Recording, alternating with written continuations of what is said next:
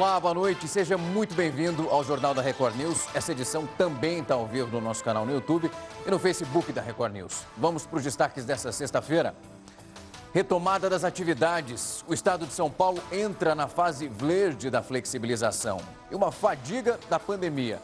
O comportamento já atinge 60% da população da Europa. O levantamento foi feito pela Organização Mundial da Saúde. O governo espanhol declara estado de emergência na região de Madrid por 15 dias. O ministro da Saúde anuncia uma série de novas restrições. Pesquisa brasileira aponta que o gengibre controla ali o seu diabetes. Essa especiaria ela pode ser usada para complementar o tratamento da doença.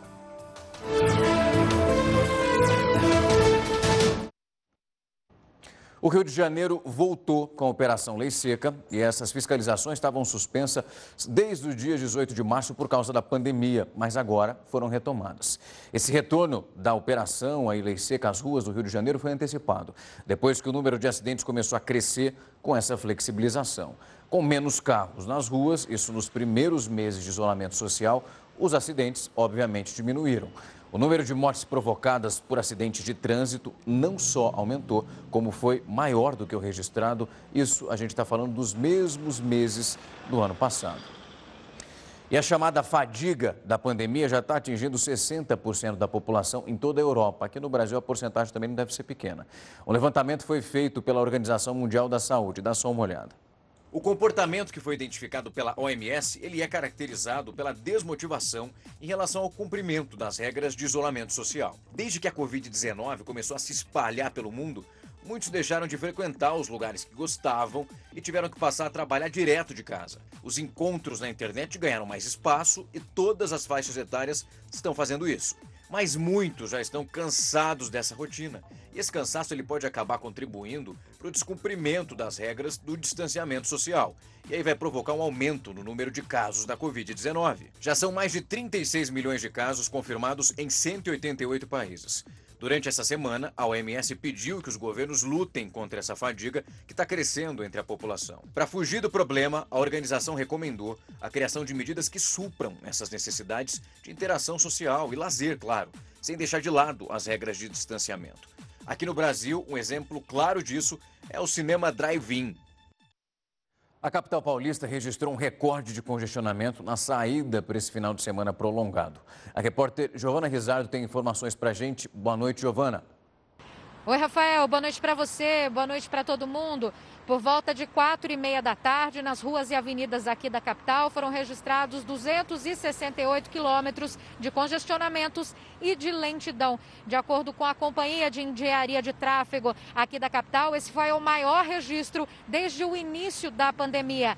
Além da saída para o feriado, a chuva também colaborou e muito para o trânsito. E olha, aqui na Marginal Tietê, no sentido da rodovia Ayrton Senna, o trânsito continua bastante carregado. Rafael. Obrigado pelas informações. Você viu a Giovana falando aí que está vindo um feriadão. No dia 12 de outubro, na próxima segunda-feira, a rede hoteleira está bem otimista para isso. Em cidades do interior do Rio de Janeiro, tem hotéis que já estão ali completamente lotados, sem espaço. O feriado prolongado de 12 de outubro promete deixar hotéis e pousadas em Rio das Ostras com boa ocupação. A expectativa é grande nesta pousada para o feriado agora já tem a base uns 15, 20 dias atrás, bem antes um pouco do feriado de 7 de setembro, a gente já estava uma procura grande para esse feriado. Na pousada, dos 25 leitos, 50% da capacidade é oferecida para hospedagem. Apenas membros da mesma família podem se hospedar no mesmo quarto. Caso contrário, precisam ficar em acomodações diferentes. O álcool em gel precisa estar disponível em todos os ambientes e o uso de máscara é obrigatório em áreas comuns. O bom é que eles aceitam bem isso, né? Que tem pessoas que não, não reclamam e estão aceitando bem. Então acaba, o nosso trabalho acaba ficando melhor. Com a pandemia e as restrições sanitárias, as cidades turísticas do interior se tornaram o principal atrativo. As praias estão liberadas para banho, mas sem aglomeração. Bares e restaurantes podem oferecer música ao vivo no estilo voz e violão, mas com até dois artistas. Para o gerente desta pousada, a flexibilização ajuda a aumentar a taxa de ocupação. No local, apenas quatro quartos estão disponíveis para o feriado prolongado. Eu vejo isso como uma coisa positiva, porque é mais uma atração para o turista, mais uma atração para as pessoas que moram na cidade também poder se distrair um pouco, né? E, é claro, né, com todos os cuidados possíveis, né, as pessoas respeitando, tem tudo para certo. Pode viajar, mas também tem que tomar todo o cuidado necessário. O auxílio emergencial ele contribuiu para a queda temporária da pobreza aqui no Brasil em meio à pandemia do coronavírus. Segundo o um estudo que foi divulgado hoje pelo Centro de Políticas Sociais da Fundação Getúlio Vargas, 15 milhões de brasileiros saíram dessa linha da pobreza até agosto de 2020. É uma queda de 23,7%. Essa comparação é feita com os dados fechados do ano passado. E de acordo com a definição usada pela FGV, a pobreza ela é caracterizada pela renda domiciliar per capita de até meio salário mínimo. A Polícia Federal deflagrou hoje a Operação Anfis para investigar um esquema financeiro clandestino que teria movimentado pelo menos 200 milhões de reais em um período de 10 anos. Olha só a reportagem. 60 policiais federais deram cumprimento a 13 mandados de busca e apreensão em escritórios e residências no Recife, em Jaboatão dos Guararapes e nos estados de Goiás, São Paulo, Ceará e Rio de Janeiro. As investigações da Operação Anfis tiveram início em 2014 para apurar a atuação de um grupo que atuava no Brasil e no exterior. De acordo com a polícia, a organização cometia crimes como evasão de divisas, manutenção de instituição financeira clandestina, falsidade documental, descaminho e lavagem de dinheiro. Os principais crimes praticados por, pelos membros dessa organização são transações é, ilícitas de câmbio, né, tanto de remessa de dinheiro para o exterior, como é, internalização de recursos do exterior para cá né, eles prestavam esse tipo de serviço, só que de forma clandestina, o que configura crime contra o sistema financeiro nacional. De acordo com as investigações, somente no Brasil, por meio da abertura de contas bancárias com documentos falsos ou em nome de empresas fantasmas, o grupo teria movimentado mais de 200 milhões de reais nos últimos 10 anos. A operação recebeu o nome de Anfis, fazendo referência ao termo grego, que significa os dois lados, ou, nesse caso, as duas identidades, uma no Brasil e outra na Flórida, nos Estados Unidos. A Justiça Federal determinou o sequestro de bens, de imóveis, de veículos, o bloqueio de contas dos investigados e das empresas consideradas fantasmas.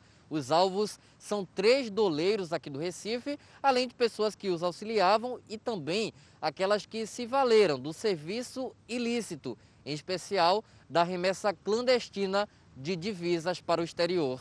Na operação, os policiais federais conseguiram arrecadar documentos e arquivos digitais, que serão analisados pela equipe de investigação da Delegacia de Repressão à Corrupção e Crimes Financeiros, da PF em Pernambuco.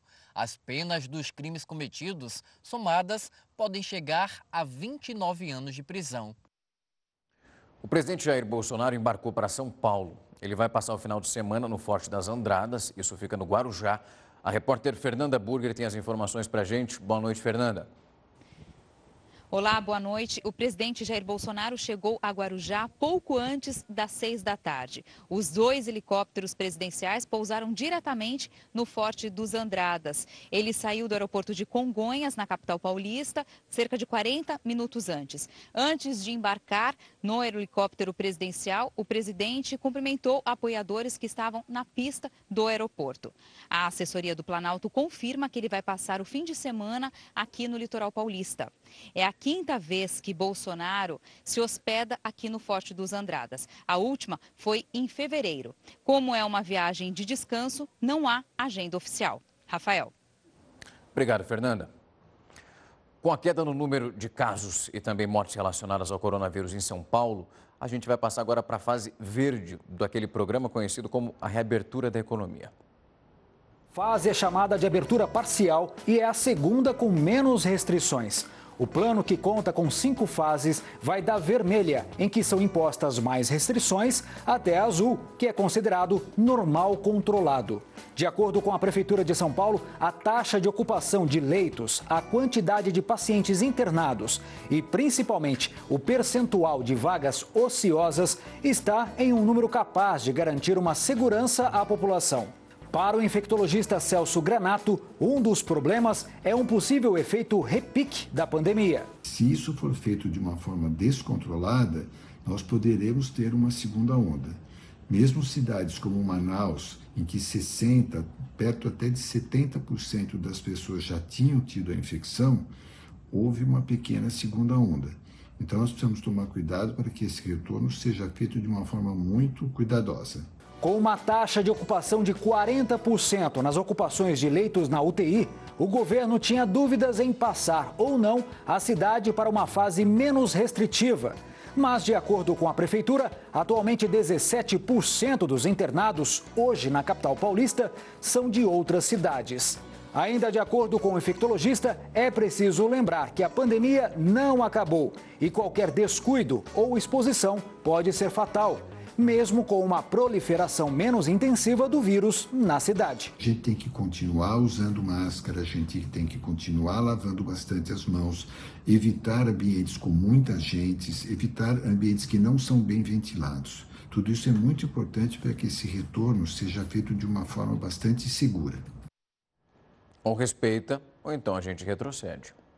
O governo do Rio de Janeiro anunciou a retomada das aulas presenciais, isso para os alunos do terceiro ano do ensino médio da rede estadual. Esse retorno está previsto para o dia 19 de outubro. A volta não é obrigatória e o ensino remoto ele vai ser mantido. Os alunos do sexto ano ao segundo ano do ensino médio não vão retomar as aulas presenciais esse ano. E nenhum aluno também, por enquanto a informação que a gente tem, vai ser reprovado. O governo espanhol declarou estado de emergência na região de Madrid por pelo menos 15 dias. O ministro da Saúde anunciou essa decisão, que conta com uma série de novas restrições. Mais de 7 mil agentes policiais vão estar ali andando pelas ruas para fiscalizar todo mundo. Essa medida é uma tentativa do governo de frear a propagação do coronavírus, que está crescendo muito lá mais uma vez. O anúncio do estado de emergência surge também num dia em que é véspera de um feriadão prolongado na Espanha, uma vez que segunda-feira também é feriado. Uma empresa criou um traje voador que é bem parecido com o do personagem Homem de Ferro para ajudar os paramédicos na Inglaterra. O objetivo é reduzir o tempo de atendimento ali de emergência dos paramédicos nas áreas que são de difíceis acesso. O Jetsuit, esse que você está vendo junto comigo, ele pode atingir até 3.600 metros de altitude. A velocidade máxima também é alta, chega a 135 quilômetros por hora, é um voo praticamente. De acordo com a empresa Gravity, 25 minutos de caminhada equivalem ali a 90 segundos desse voo. O equipamento ainda está em fase de testes. É quase um voo de paraquedas ali, ó, mas sem cair. Um motorista chinês que mora em Brasília, ele teve o carro apreendido. Isso porque ele tem mais ou menos ali 140 multas. Todas elas porque ele excedia demais o excesso de velocidade. Entre os campeões de multas estão carros populares e veículos de luxo, como este aqui avaliado em mais de 200 mil reais. Ele foi um dos carros apreendidos nesta quinta-feira no Distrito Federal. Entre as 122 notificações registradas, o dono do veículo deve 30 mil reais. Já este Camaro amarelo, apreendido em agosto, estava com 50 mil em débitos. Esse outro tinha 144 multas em aberto. O dono, um chinês de 44 anos, que mora em Brasília, alegou que não pagou as multas de 26 mil reais, porque elas não chegaram na sua casa. Ele pode verificar, ele pode consultar diretamente nos sites, consulta aberta mesmo, site do Detran e da Polícia Rodoviária Federal. E por aqui também já ficaram outros campeões de multas, como o veículo que estava sem licenciamento desde 2002 com 306 infrações, devendo R$ 48.500. É comum que as dívidas somadas ultrapassem o valor de venda do automóvel. Importante ressaltar que são veículos com grande quantidade de infrações, como alta velocidade, avanço semafórico, embriaguez ao volante. Só para atualizar, o motorista chinês que a gente citou nessa reportagem pagou as multas, valor alto, salgado, 26 mil reais. O Twitter anunciou nesta sexta-feira algumas medidas para desacelerar a circulação daquelas notícias falsas na plataforma. E agora os, twist, os tweets, melhor dizendo, com as informações eleitorais erradas ou então duvidosas, vão receber algumas sinalizações bem mais claras para os usuários. Além disso, essas mensagens também não vão ser recomendadas pelo algoritmo da rede social, ou seja, os usuários não vão ver essas publicações nas páginas principais ali quando você faz aquela busca. Uma medida e tanto. Um garotinho francês que tem seis anos é um pianista profissional. Ele foi selecionado para tocar num concerto na cidade de Salzburgo, onde ninguém menos do que Mozart nasceu. Os pais logo perceberam que esse menino era bem talentoso. Ele começou nas aulas de piano com quatro aninhos. Depois que ganhou muitos e muitos prêmios, ele agora vai tocar piano para uma plateia enorme na cidade do Mozart, que é um dos maiores compositores de todos os tempos. Garotinho é bom e está mandando muito bem. Você vai ver junto comigo agora que uma pesquisa brasileira apontou que o gengibre ele contribui para controlar a diabetes.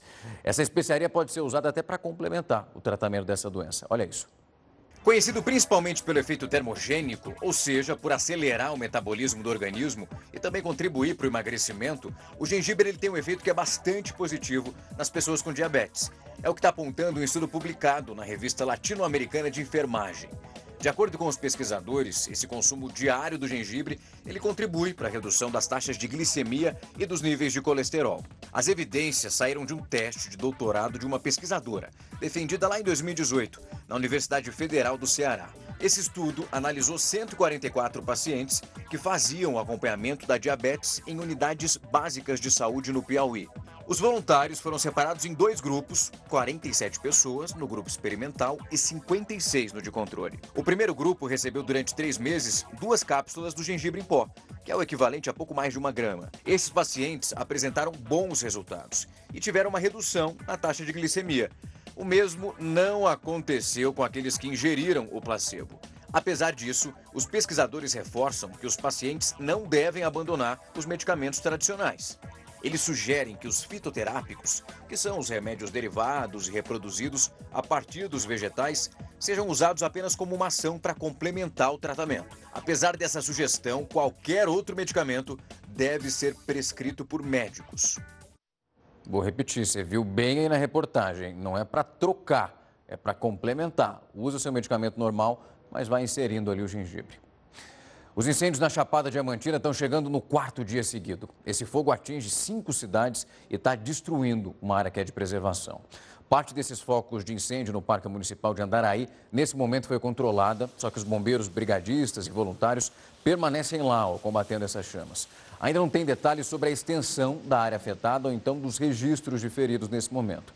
Mas, segundo os bombeiros, a suspeita é que os principais focos aí do fogo tenham sido provocados por criminosos. Uma tristeza ver essa imagem. O furacão Delta está muito perto do sul dos Estados Unidos, um outro cenário por lá. Os moradores do estado de Louisiana foram obrigados a sair de casa. Essa região ainda está se recuperando de um prejuízo provocado pela passagem de um outro furacão. Isso tem menos de dois meses. O Delta, que subiu para a categoria 3, deve atingir o solo com chuva e também ventos que vão chegar a 200 quilômetros por hora. É muita coisa. Dia 11 de outubro é comemorado o Dia Nacional de Prevenção da Obesidade. Essa data ela incentiva a busca pelas soluções práticas para ajudar a melhorar a nossa saúde, manter o peso, ficar mais saudável e tentar reverter esse problema que é global.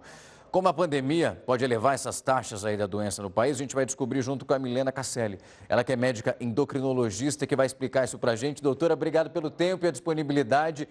A gente está falando de um período de pandemia que é de coronavírus, onde o excesso de gordura está se mostrando um grande problema, né? Boa noite, Rafael. Obrigada pela oportunidade. Boa noite a todos os telespectadores. É, realmente, antes da pandemia do Covid-19, o Brasil já enfrentava uma epidemia de obesidade, uma epidemia de diabetes, de pressão alta, de hipertensão arterial né? E realmente a pandemia veio para culminar e piorar esses dados. É, não tem dados oficiais ainda, mas é, se sabe que a média do brasileiro foi aumentar em torno de 6 quilos durante essa pandemia. Enquanto, por exemplo, por outro lado, os franceses aumentaram 3 quilos. Então, O Brasil, que já não tinha uma população saudável, é, a gente piorou durante essa quarentena. Doutora, a gente consegue resumir isso? Claro que existem muitos outros fatores. O pessoal está em casa, está comendo mais por falta do que fazer, vai Exato. atacando a geladeira. É. A gente tem uma diferença entre a fome fisiológica e a fome emocional, né? E realmente, durante a pandemia, a fome emocional piorou muito. A busca por, pra, por alimentos que dão mais prazer, né? Receitas cheias de açúcar dão mais prazer, mas isso a longo prazo aumenta o risco de obesidade, de diabetes. E só a obesidade, ela tem 229 complicações. Gordura no fígado, aumenta o risco de cânceres, Doutora, eu sempre. Pode terminar, pode concluir, vai lá. Então, é, e fora a, a, busca por alimentos né, com alto teor de açúcar, de sal, o aumento de ingesta de bebidas alcoólicas. É, nós, infelizmente, no Brasil não temos muitos dados, mas, por exemplo, nos Estados Unidos aumentou 336% a busca uh, por bebida online, né? A compra de bebidas alcoólicas online para os happy hours virtuais, né? O sedentarismo, a gente ficou mais em casa. Então, tudo isso está uh, culminando nesse aumento de peso em uma população que já não era saudável. A gente sabe que o brasileiro, metade da população do Brasil já estava fora do peso antes da pandemia. Isso, uh, para parte do Covid, da pandemia, é muito ruim, porque o paciente obeso, o paciente diabético, ele tem uma queda na resposta de inflamação a qualquer outra doença infecciosa. Doutora, quando a gente fala da fome emocional, às vezes a pessoa que está em casa que sente a fome fala: Meu Deus, como que ela pode ser emocional? Meu estômago está pedindo comida. Como que eu trato essa fome emocional? É, a gente não tem realmente uma fórmula mágica. O que tem que entender é que o tratamento da obesidade ele tem que ser individualizado. O que não necessariamente serve para uma pessoa, serve para outra. A gente tem que entender que obesidade é uma doença crônica, que não é, o paciente não é obeso por preguiça, né? É, agora que a a gente consegue aumentar um pouquinho a parte de é, exercício físico na rua, as academias estão voltando aos poucos, a gente tem que aumentar a quantidade uh, de minutos durante a semana, é recomendado 200 minutos na semana de esporte, de atividade física, né? Procurar alimentos uh, in natura, evitar os alimentos ultraprocessados, organizar, programar as compras, né? Eu tô vendo a imagenzinha das crianças. As crianças, eh, na época de, né, na quarentena, é, aumentaram o tempo de tela. Então, assim, a gente tem que reduzir o tempo de videogame, uh, de internet, de celular, porque isso também uh, culmina tudo numa obesidade infantil colocar a criançada para correr e vai correr junto, não fica em casa só comendo, não que vai dar um trabalho danada. danado. Criança é o que o pai e a mãe é, né? Então tem que dar o exemplo Exato. e fazer todo mundo junto. Doutora, obrigado pelo tempo e a disponibilidade. Um ótimo final de semana para a senhora. Até. A gente vai agora direto com a opinião do colunista Rodrigo Constantino. O Covid foi um presente de Deus para a esquerda. A fala foi da ex-atriz Jenny Fonda, eterna rebelde progressista. Ela acha que a esquerda precisa explorar com inteligência essa situação. Podemos acusá-la de insensibilidade, claro, mas não de falta de sinceridade. O que ela disse é aquilo que muitos progressistas da esquerda pensam, mas não ousam revelar. O ex-presidente Lula mesmo, linguarudo, que de tempos em tempos comete gafes de sincericídio, foi na mesma linha e assumiu: ainda bem que a natureza criou o coronavírus, ignorando que a criação foi, na verdade, chinesa. Esses dias, Lula também disse que não pretende enganar o povo mais uma vez. Enfim, honestidade ao admitir que enganou antes. O que as falas de Jenny Fonda e Lula mostram é o grau de hipocrisia de certos humanistas. A esquerda tenta monopolizar as virtudes e até a ciência chamando de sociopata e genocida quem ousa discordar dos seus meios para lidar com a pandemia. Mas o que fica claro é que tudo não passa de uma encenação, de uma narrativa cafajeste, de oportunismo político. São os humanistas mais desumanos que já se viu. Estudos revelam que o lockdown pode ter matado mais gente do que uma estratégia de imunidade de rebanho, que muitos defendiam. A Argentina está aí para refutar as crenças esquerdistas nesse caminho de isolamento radical. Mas nenhum deles faz uma reflexão sincera ou pede desculpas. Ao contrário, insistem que é tudo ciência, ciência, ciência e que os outros à direita são obscurantistas e não ligam para as vidas. Não custa lembrar que até o arquiteto Oscar Niemeyer era considerado um humanista por essa turma. Logo ele que admirava Stalin e o ditador assassino Fidel Castro, que mandava o paredão de fuzilamento até mulheres grávidas pelo terrível crime de discordar do seu regime socialista. Certos humanistas fariam até monstros psicopatas parecerem bons samaritanos. A comissão que organiza os debates presidenciais nos Estados Unidos anunciou oficialmente o cancelamento do segundo encontro, isso entre Donald Trump e Joe Biden. Esse debate iria acontecer na próxima quinta-feira, agora, semana que vem, o encontro do dia 22 de outubro. Esse, pelo menos por enquanto, está mantido. A França bateu nesta sexta-feira um recorde de novos casos diários da Covid-19 desde o início da pandemia. Segundo a Agência Nacional de Saúde Pública, nas últimas 24 horas foram 20.339 diagnósticos positivos, além de 62 mortes. Esse comunicado do órgão estatal alerta que a taxa de positividade entre os exames realizados está acima de 10% e que a circulação viral continua no nível muito alto. Recentemente, uma construtora foi condenada a pagar uma indenização de 10 mil reais depois que compartilhou os dados de um cliente sem autorização. A confusão. Ela foi a primeira empresa condenada por descumprir a Lei Geral de Proteção de Dados. Mas quais que são essas restrições da LGPD para essa área específica? Eu vou conversar então agora com o doutor Alfredo Pazanise, ele que é especialista em Direito Imobiliário e sócio da Carpati Sociedade de Advogados, para explicar isso para a gente. Doutor, obrigado pelo tempo e a disponibilidade. Esse é mais um caso de uma empresa que pega um dado sem o cliente saber e depois disponibiliza para quem quiser usar? Obrigado, boa noite é, a você, a todos os espectadores. É, é um caso, é, na verdade, o que é inédito nesse caso é a condenação, né? Porque é, estamos cansados de ver é, os nossos dados sendo compartilhados à torta e à direito. Doutor, eu estava ouvindo, o senhor vai conseguir confirmar isso com mais precisão. Esse tipo de dado, a partir agora do momento que a gente tem uma lei como essa, eles não podem ser divulgados porque eu preciso cuidar deles e evitar aquele, aquelas propagandas que vão chegando para a gente o tempo todo, a partir do momento que você fecha um contrato com uma empresa ou então até mesmo compra alguma coisa. Esse bombardeio, a lei trava. É assim, o que a lei traz de novidade, ela repete o que está na GDPR, né, que é a General Data Protection Regulation da Comunidade Europeia, ela repete o princípio da autodeterminação informativa. A gente agora vai ter direito de saber o que eles pretendem fazer com os nossos dados, né? Então não é que está proibido ponto. Na verdade, eles têm que informar para a gente o que eles vão fazer com os nossos dados.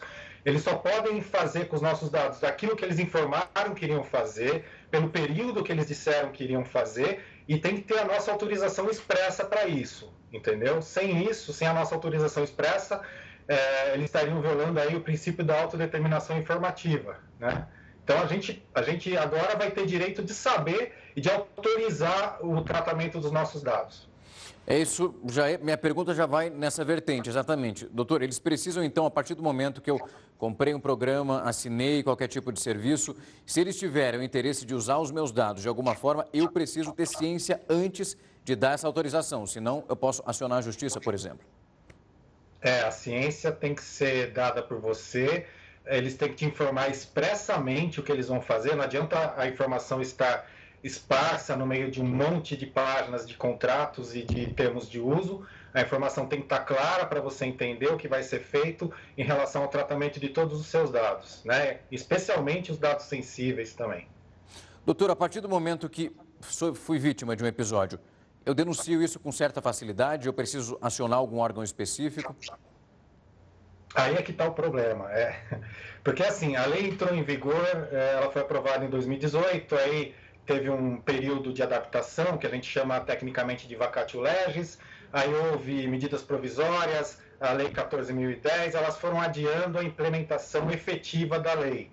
É, ela já está em vigor, mas alguns artigos da lei ainda não estão em vigor, especialmente aqueles que definem as obrigações do governo, né, do Poder Executivo, é, da União, em relação, por exemplo, à criação do, da Agência Nacional de Proteção de Dados, que vai ser o órgão que vai regular é, essa questão, que vai elaborar normas e processos administrativos para apuração das infrações, para punição de quem violar esses dados. Então, hoje, por exemplo, eu não tenho um órgão federal para denunciar é, a violação meu tratamento de dados. Né? O que acontece é que a gente pode, sentindo a violação de algum dado nosso, fazer o que tradicionalmente tradicionalmente vem sendo feito, que é denunciar o judiciário e tal, entrar com ações indenizatórias, porque afinal de contas, dados pessoais também dizem respeito ao direito à privacidade da pessoa.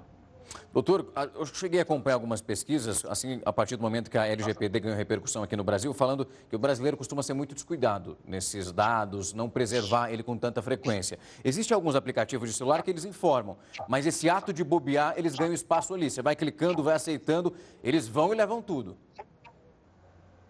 Levam, e, e a gente nunca tem o hábito, uh, eu falo por mim mesmo também. É, dificilmente alguém pega, quando baixa um aplicativo legal, um aplicativo da moda, é, vai ler todos aqueles termos de uso. Né? E geralmente ali tem algumas informações que dizem respeito ao tratamento de dados. E a gente nunca se dá ao trabalho de ler. Por exemplo, quando a gente vai numa farmácia adquirir algum medicamento, ah, normalmente a atendente pergunta o CPF e, e, e tal, e alguns outros dados, para a gente comprar uma aspirina. Né? A gente não sabe que por trás daquilo ali tem um tratamento de dados, que os nossos dados são monetizados, eles usam aquilo é, como uma forma de, de comércio, né? de venda para outros parceiros, e a gente está aí no dia a dia já há muito tempo oferecendo os nossos dados para quem quer que seja. A gente só no preju, vai lá, informa o dado, depois fica lá, com o pessoal ligando, batendo na porta, mandando e-mail com propaganda. Doutor, agradeço o tempo e a disponibilidade. Um ótimo final de semana para o senhor. Obrigado. Tá aí, fica atento com seus dados. O Programa Mundial de Alimentos das Nações Unidas levou o Prêmio Nobel da Paz. Esse esforço para combater a fome durante a pandemia foi muito elogiado pelos organizadores do prêmio. Essa é a 12ª organização a ganhar o Nobel. A ONU também foi reconhecida pelo desempenho nas regiões de conflitos armados. Mais de 100 milhões de pessoas foram atendidas pelo programa de alimento, isso só no ano passado. O diretor-presidente da Microsoft deu uma entrevista alertando para as desvantagens do home office e também os reflexos que são provocados agora nas vidas dos funcionários. Eu vou voltar aqui para a tela para conversar com o Heródoto, entender exatamente. O impacto vem, né, Heródoto? Uma nova rotina vai mudar a vida. Olha, Rafa, você sabe que essa história de home office está virando a cabeça de muita gente. Tá. Acabei de ler um pouquinho a notícia na BBC dizendo o seguinte, que algumas pessoas estão fazendo coisas inusitadas para fugir do home office. Por exemplo, na Holanda, eles inventaram agora o tal de abraço na vaquinha. Ou seja, o pessoal sai para o campo para ter contato com a vaca, dizendo que a vaca é capaz de passar uma boa sensação, enfim, para poder fugir dessa rotina do home office. Por incrível que pareça, acabei de isso agora, falei, caramba, olha onde nós estamos chegando. Agora, Rafa, vamos falar um pouquinho então do chefão da Microsoft, um cidadão chamado de Nadella. Ele diz o seguinte: ele diz que o home office é, é contraproducente na opinião deles. Por que razão? Ele diz pelo seguinte: primeiro, porque as pessoas fazem uma reunião logo de manhã e elas ficam cansadas. E, consequentemente, o trabalho durante o dia não é o mesmo. Outra coisa que ele diz é o seguinte: quando a pessoa está trabalhando em casa, ela tem a sensação de que ela está dormindo. E outra coisa, ele acaba misturando questões profissionais com as questões do dia a dia, com as questões, por exemplo, do cotidiano às vezes está fazendo home office aqui, pula o Faísca aqui no meu colo, tá certo não? E quer participar aqui do nosso home office, e vai por aí afora. Mas o que mais me chamou a atenção é o seguinte, para tentar mudar um pouquinho esse ambiente, então o que, que eles estão fazendo? Eles estão criando virtualmente uma sala, ou um bar, ou uma cafeteria, como se diz nos Estados Unidos, para o cidadão não mostrar a casa dele e também não mostrar o escritório. como forma de melhorar um pouco a, a, as pessoas. E, por aí afora, ele continua dizendo o seguinte: ele continua dizendo que, de um lado, é verdade que você economiza algum dinheiro. Por exemplo, o governo federal brasileiro, estive levando aqui um dado, ele economizou aproximadamente um bilhão de reais com home office. Não só porque tem menos gastos na empresa, ou no local, mas porque ele também não paga aqueles, aqueles custos auxiliares, né? haja vista que o funcionário está em casa. Mas me surpreendeu o cidadão dizer o seguinte: olha, no caso específico da Microsoft, a nossa avaliação é que o home office não é o melhor tipo de trabalho para a empresa dele. Pode valer para outras, mas para uma das maiores empresas de software do mundo, não é, viu, Rafa? Pois é, esse da vaca foi interessante, viu, Heródoto? Não tinha visto essa não. O pessoal lá abraçando a vaca para trocar as energias. É uma boa. É, exatamente. Dá uns beijinhos assim na orelha da vaca. Pois é, ali, ó, estreitar a amizade na pandemia. Até daqui a pouco, Heródoto. O Ministério da Saúde está prevendo que o país vai ter menos 140, ah, pelo menos 140 milhões de doses da vacina contra a Covid-19. Isso lá no primeiro semestre de 2021. Mas como que o governo vai fiscalizar a aplicação dessa vacina no comecinho do ano? Eu vou explicar tudo isso para você no próximo bloco. Não sai daí. A gente está de volta para falar de prevenção. O Ministério da Saúde está prevendo que o país vai ter pelo menos 140 milhões de doses da vacina contra a Covid-19 já no primeiro semestre de 2021. Mas como que o governo vai fiscalizar essa aplicação? Imagina a hora que a gente tiver essa notícia que tem a vacina. Quem vai explicar isso para a gente é o Heródoto Barbeiro. Será que vai ser fácil, Heródoto, fazer isso, hein? Olha, é Rafa, acho o seguinte, acho que não vai ser difícil porque as pessoas vão ser tratadas de acordo com o número do seu CPF. O CPF, a pessoa quando tomar a vacina, ela vai ter que dar lá o seu CPF, por dois motivos. Primeiro, para que possa acompanhar na pessoa se porventura ela teve alguma reação. Se ela teve alguma reação, teve algum mal-estar, teve uma febre, alguma coisa, vai ser mais fácil acompanhá-la, porque pelo CPF você sabe quem é a pessoa. Primeiro ponto. Segundo ponto é o seguinte: o fato de que vai impedir que a pessoa tome mais de uma vacina. Às vezes a pessoa até esquece, vai lá tomar outra vacina, ou acha que é necessário tomar outra vacina para ficar melhor imunizada. Isso não vai ser possível, porque a hora que ela passar o CPF lá, vai dizer, não, já tomou, não vai poder mais tomar vacina. Agora, o que é interessante também lembrar aqui, Rafael, é o seguinte: é, o Brasil, então, entrou naquele consórcio internacional, ele está garantindo a, uma partida de vacinas para nós aqui, não vai ter problema nenhum. O Brasil já pagou 831 milhões de reais para na primeira parcela. Tem outras parcelas para pagar também, nesse consórcio internacional. Com isso, nós vamos ter, de cara, logo no primeiro trimestre, pelo menos 45 milhões de doses. Não é muito, o Brasil tem 210 milhões de habitantes, você vê que vai precisar de muito mais vacina por aí. Mas o total, como você lembrou agora há pouquinho, serão de 145 milhões de vacina, mais ou menos, um pouquinho mais além da metade da população do nosso país. Outra coisa interessante aqui também que vai ser colocada é o seguinte: quanto é que vai custar cada vacina dessa? Eu vi, Rafa, eu vi aqui o preço em dólar e eu fiz a, a conversão para real no preço de hoje do dólar. Uma vacina vai custar para o governo, quer dizer, governo não, porque nós é que pagamos, né? Vai custar para nós 60 reais aproximadamente. Mais ou menos 60 reais uma vacina para ser aplicada no primeiro trimestre do ano que vem. E para concluir, é, através do CPF também, vai ser possível estabelecer os chamados grupos prioritários.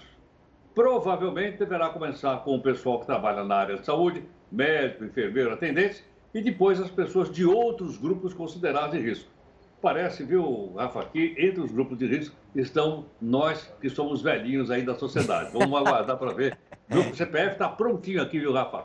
Já até memorizou o CPF. Chegou lá, falou que tem vacina, já está lá, soletrando, falando número por número. Até daqui a pouco, Heródoto. Exato. E a reforma política é um dos assuntos discutidos pelos próprios candidatos a prefeitos e vereadores. Será que esse vai ser um tema pertinente para se falar nessas campanhas eleitorais? Você vai ver daqui a pouco, logo depois do intervalo. Não sai daí que é rápido, eu já estou de volta daqui a pouco.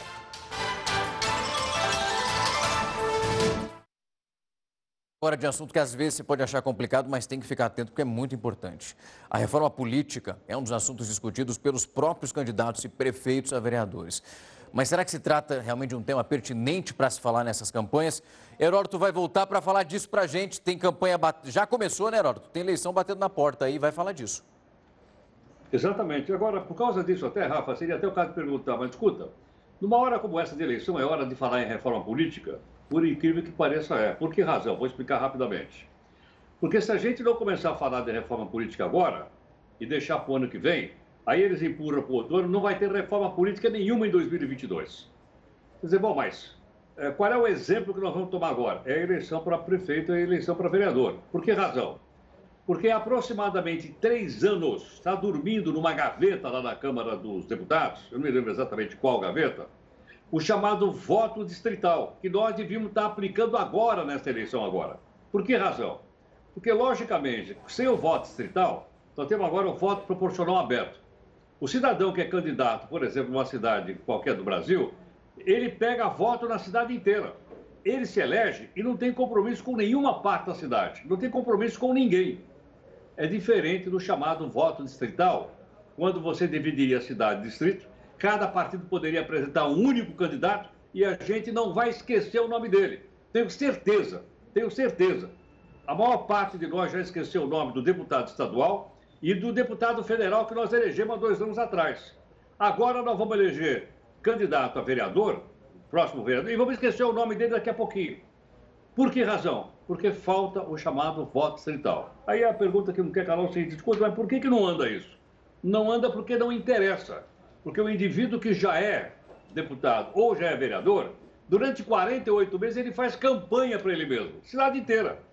Enquanto que uma pessoa que entra nova não tem as mesmas condições. Então fica aqui a seguinte sugestão. Nós vamos fazer, vamos, a regra está estabelecida, a gente vai fazer, vamos votar sem, sem, sem dúvida alguma.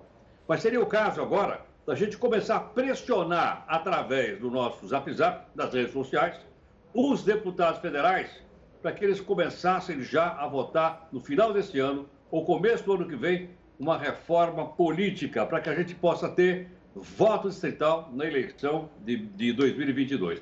Se a gente bobear, Rafa, não vai ter porque não interessa a uma boa parte desse pessoal aí. É isso. Já estamos bobeando há tempo demais, viu? Tem que ficar alerta. Heródoto, um excelente final de semana para você. Segunda-feira a gente está aí de volta. Até. Sem dúvida. Até mais.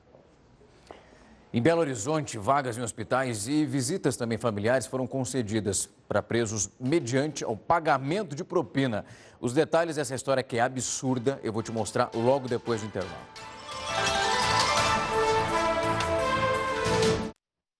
Vou te mostrar agora uma história que é inacreditável. Em Belo Horizonte, vagas em hospitais e visitas familiares foram concedidas a presos mediante um pagamento de propina. Essa corrupção, ela faria parte de um esquema que é maior e que envolve advogados, servidores públicos dentro das penitenciárias. As regalias teriam sido concedidas em troca de propina a um preso pelo ex-presidente da Comissão Carcerária da OAB em Minas Gerais, Fábio Piló. O advogado vai lá amanhã no hospital. E até está tentando uma visita para a esposa. O detento estava internado porque havia sido baleado depois de resistir às ordens de um policial. Fábio Piló enviou um áudio ao ex-diretor da penitenciária Nelson Gria, Rodrigo Malaquias, dizendo que a meta é sumir com esse cara, se referindo ao policial. Em outra mensagem, o ex-diretor do presídio reclama da demora do pagamento. Estou realmente precisando. Você disse que estava na mão. O muro da casa da minha mãe caiu. Eu preciso resolver. 14 dias depois, o preso foi transferido. O relatório da Polícia Federal traz fotos da reforma na casa dos pais de Malaquias, que custou entre 30 e 40 mil reais, segundo a polícia. O ex-diretor do complexo penitenciário está preso sob a suspeita de ser o principal articulador do esquema de corrupção. Segundo a polícia, as interferências dos advogados na penitenciária Nelson Gria podem ter facilitado a fuga de presos que, somadas às penas, têm mais de 400 anos de prisão a cumprir. Eles foram transferidos de um pavilhão mais seguro para outro, de trabalho. Fugiram logo depois. A defesa do Fábio Piló questionou a condução dessa operação e disse que foram expostas frases fora do contexto. Essa edição do Jornal da Record News vai ficando por aqui. Um excelente final de semana, mas antes fica ligadinho com a gente, porque logo na sequência vem o Hora News, edição das 10 com a Viviane Barbosa. Uma ótima noite para você.